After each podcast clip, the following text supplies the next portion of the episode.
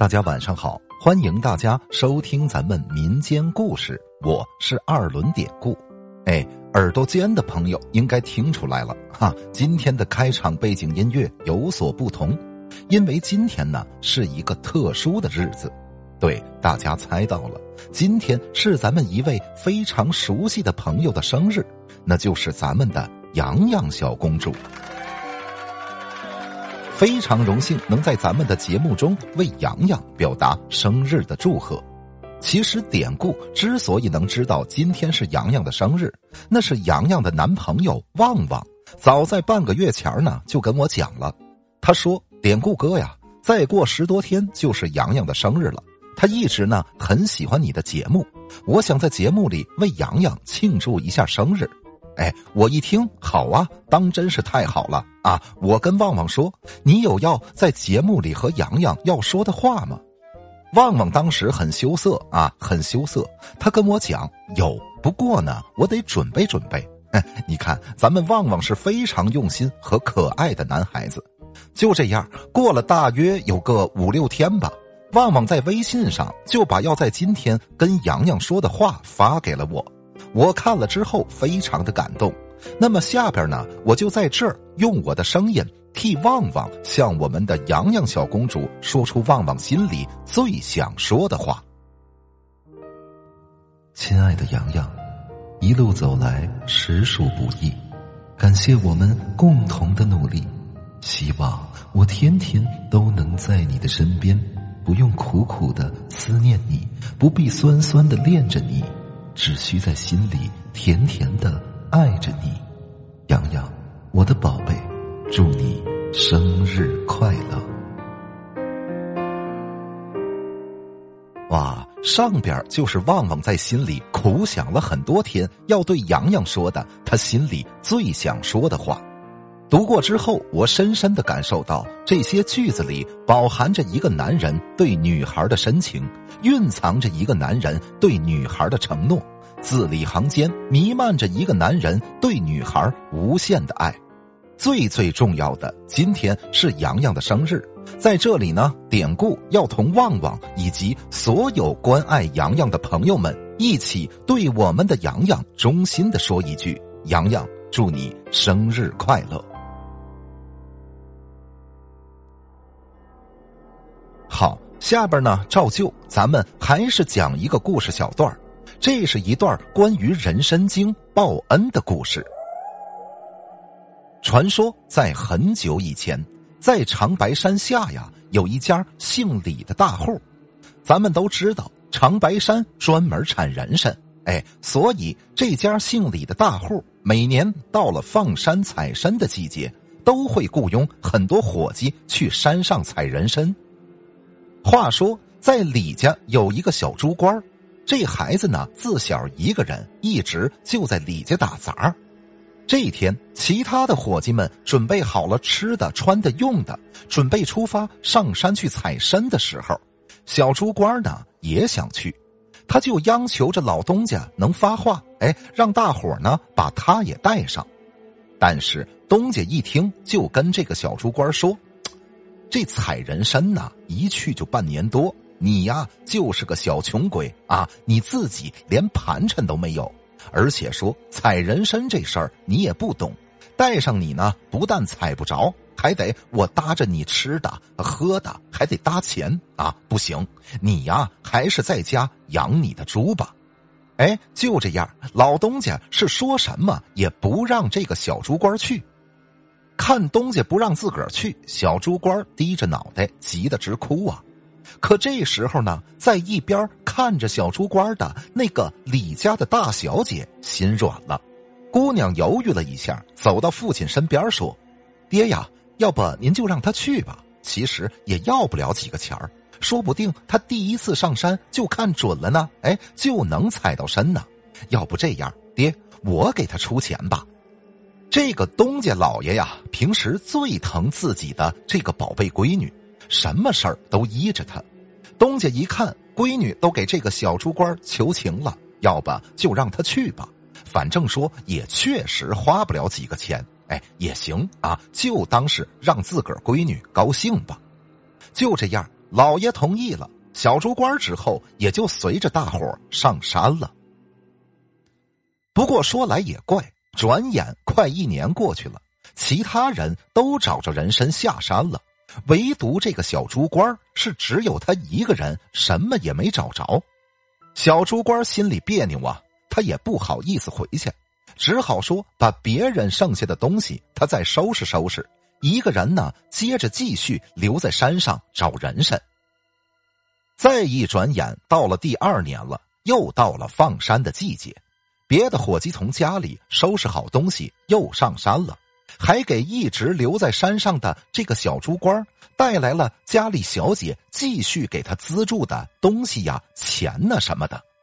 可万万没想到的是，第二年过去了，小猪官还是一无所获。这下小猪官觉着自己现在下山，反正也是没脸见小姐，于是他就继续还是接着留在了山上。一转眼到了第三年，又放山了。这回伙计们给小猪官捎来口信儿了，说小姐让他呀，今年不管怎么着必须下山，找不找得到这个人参都无所谓。小猪官一听，特别的感动。但是他心里也更愧疚了，于是这一年里，他更是没日没夜的寻找起人参来。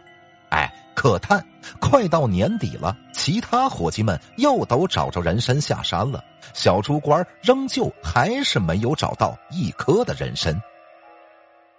话说这天，小猪官自己垂头丧气的在山上瞎转悠，当他走到一片杂草地的时候，突然。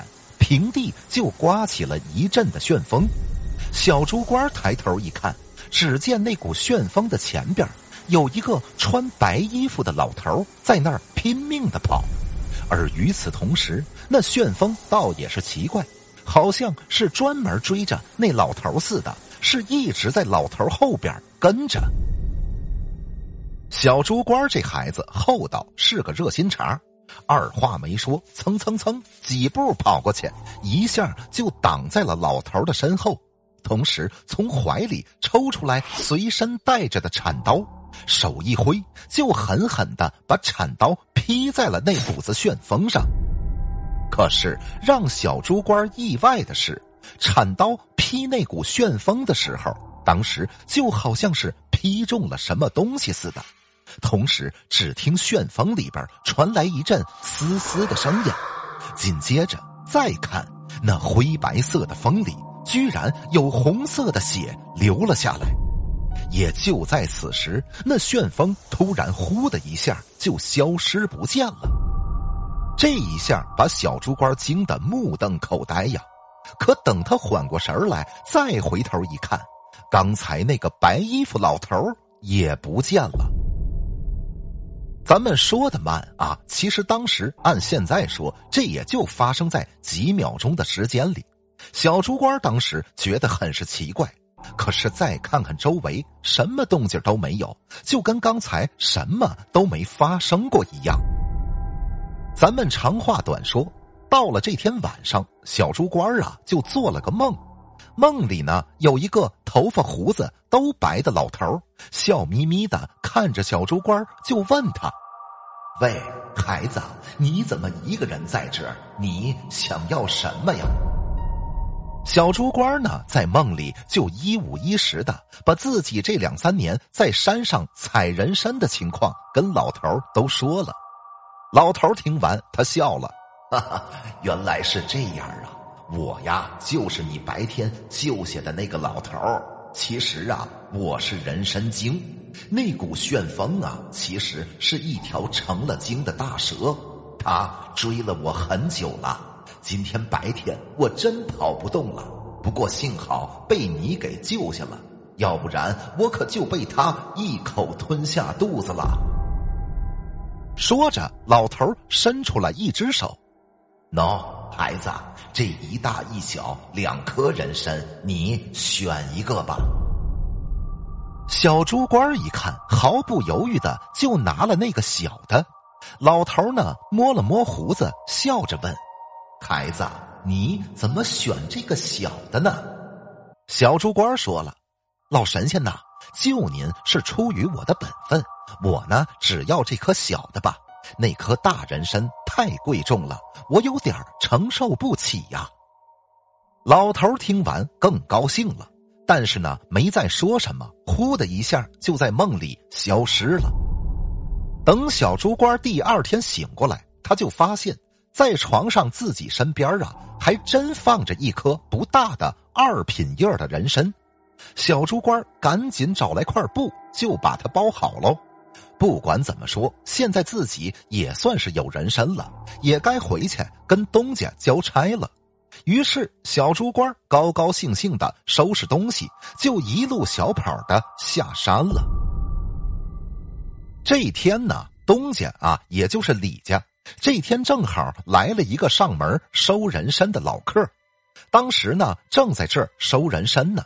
老东家看见小猪官回来，哎，板着脸就问：“哟，回来了？给你资助了这么多年的钱，是不是都打水漂了？”你这个小穷鬼，说你没这个命，你还非得去。小猪官一听是羞愧难当啊。不过他想起来自己刚得的那个二品叶的人参，掏出来就赶紧递给了老东家。老东家接过来，打眼一看，这么小的一颗，他也没仔细看，就又扔到了小猪官的身上，还嘲讽道。哎呦，这么贵重的人参啊，还没我小手指头大了，我可不敢要。你呀，自己留着吧。这么一来，小猪官更是觉得自己无地自容啊。这时候，收人参的那个老客看见了扔在地上的那个小人参，他赶紧跑过来，从地上捡起来之后，他越看越是心惊啊。之后，他就让老东家赶紧找人搬来一个大水缸，又让人呢舀了一大瓢水进去，随后就把这颗小人参放进了水缸里。可小人参刚放进去，此时就听见轰轰的山响，只见这颗参在水缸里是上下翻滚，那水缸里的水是不断上涨，不一会儿，哗的一下。水就从缸里漫了出来，之后水是咕咚咕咚的往缸外边冒个不停啊！老客见状是赶紧伸手从缸里捞起了这颗人参，然后他激动的大喊：“宝贝呀，宝贝呀！哎，你们知道吗？这个就是传说中的龙参，这是无价之宝啊！如果说遇见大旱之年……”这颗参的水能浇良田万亩，要是说出兵打仗，那它就能给千军万马供水，这是极品的稀世珍宝啊！老东家一听，当场愣在那儿了。等明白过来之后，后悔的他直咂巴嘴：“哎呀，你看人家小猪官找着宝贝了，自己刚才还那样对他，你看这叫什么事儿啊？”想到这儿，老东家脸通红啊，恨不得自己找个地缝钻进去。不久之后，老客带着小猪官进京，把这颗龙参就献给了皇上。皇上大喜，封小猪官为五品逍遥员外郎。那个老客也封了都统。其实这个小猪官啊，老早就喜欢上了李家的大小姐。哎，这次受了封之后，回到李家就跟小姐成亲了。老东家以前怎么看小猪官都像个穷鬼，怎么看怎么不顺眼。可是现在那是越看越顺眼呐。好了，咱们今天的这个小故事就讲到这儿了，就把这个人参经报恩的故事送给今天过生日的洋洋吧。哎，人参寓意健康长寿，希望洋洋能够喜欢。好了，最后呢，典故再次感谢大家收听咱们民间故事。那朋友们，咱们就下集再见。